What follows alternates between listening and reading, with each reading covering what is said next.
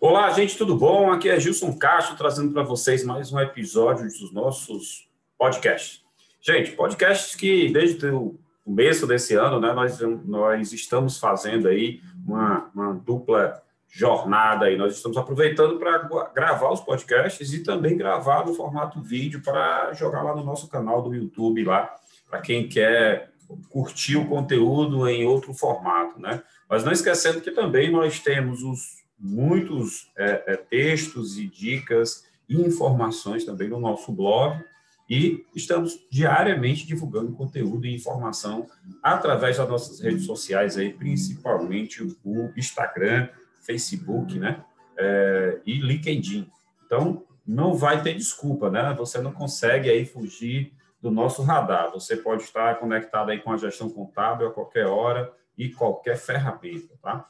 Gente, vou trazendo aqui para a gente discutir nesse podcast, nesse vídeo, mais um conteúdo muito interessante que eu resolvi trazer aqui para a gente, para a gente esclarecer os empresários de forma, é, de forma geral. Né? Mas que tipo de conteúdo é esse? Né? Vamos falar um pouquinho sobre o Simples Nacional, tá?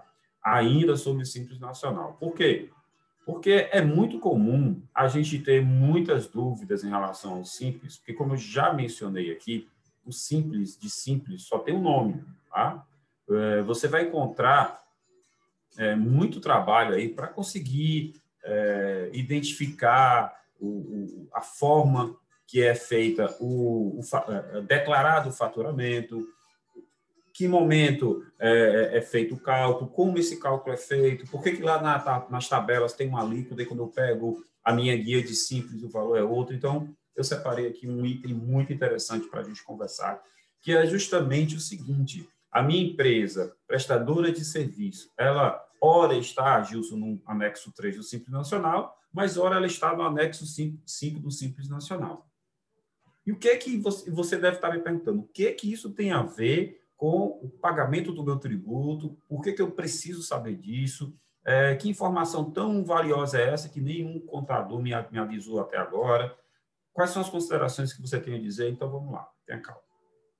Gente, o Simples Nacional é uma forma de tributação mais, é, mais vantajosa para os empresários, onde eles acabam pagando todos os tributos, como se a sua empresa fosse do lucro presumido ou lucro real, são formas mais pesadas de pagar o imposto, porém, é, é uma forma de pagar o imposto de forma mais. É, com alíquotas menores, mais atraente, menos pesado para as empresas. Né? Só que você tem que observar o seguinte, né?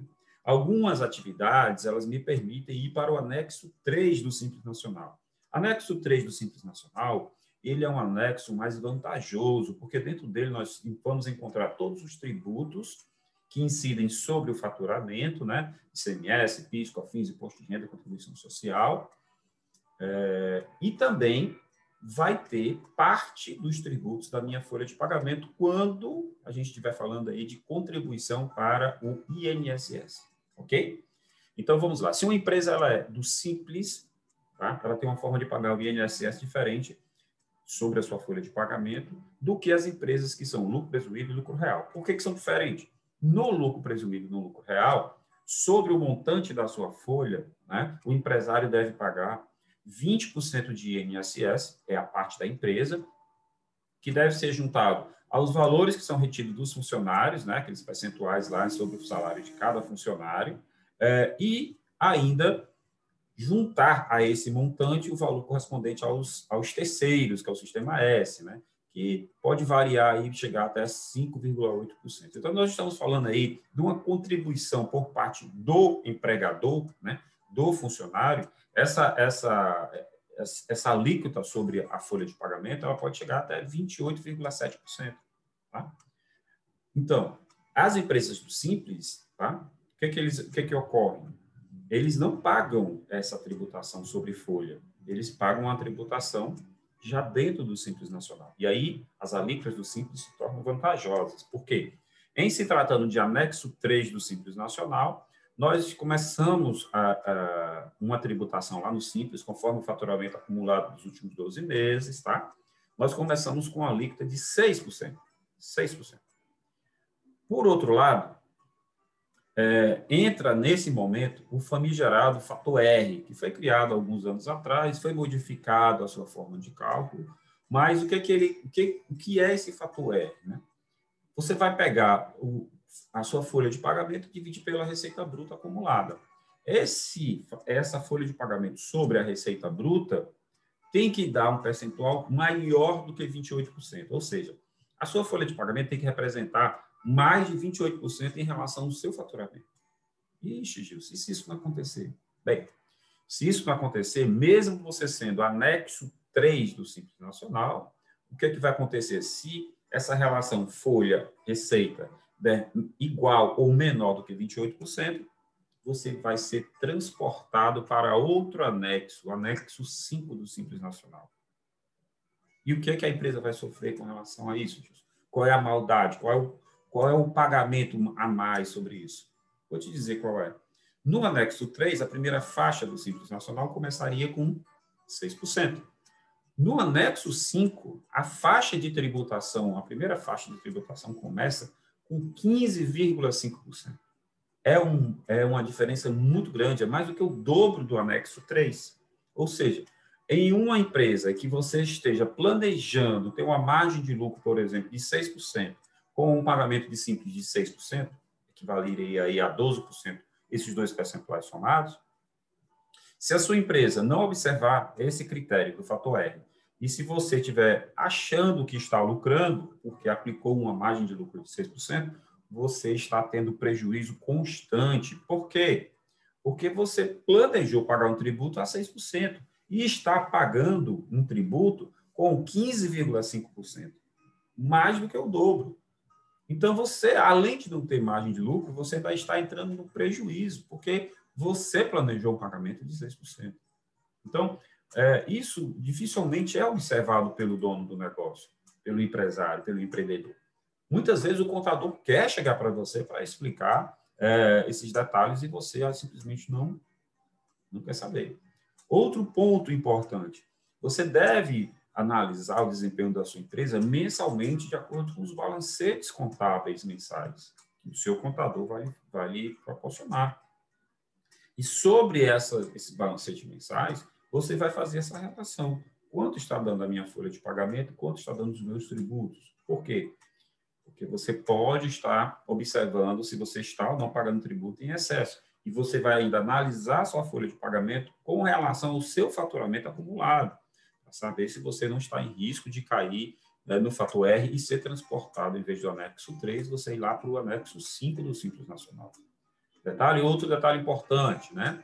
É, você precisa saber se as suas atividades elas são todas do anexo 3 ou podem ter outros anexos que o contador utilize para fazer o cálculo do simples. Como assim, Gilson? Não entendi. Agora me estudou o futuro.